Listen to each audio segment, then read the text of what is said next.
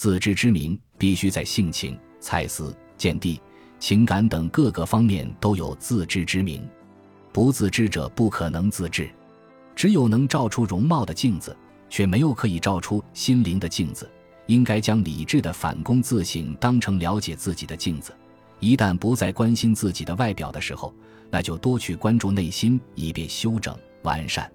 先要了解自己有多大的智慧和才情，然后再开始行动。先要弄清自己有多大的承受能力，然后再决定是否坚持下去。面对任何事情，都要对自己的底蕴和本钱有个确当的估量。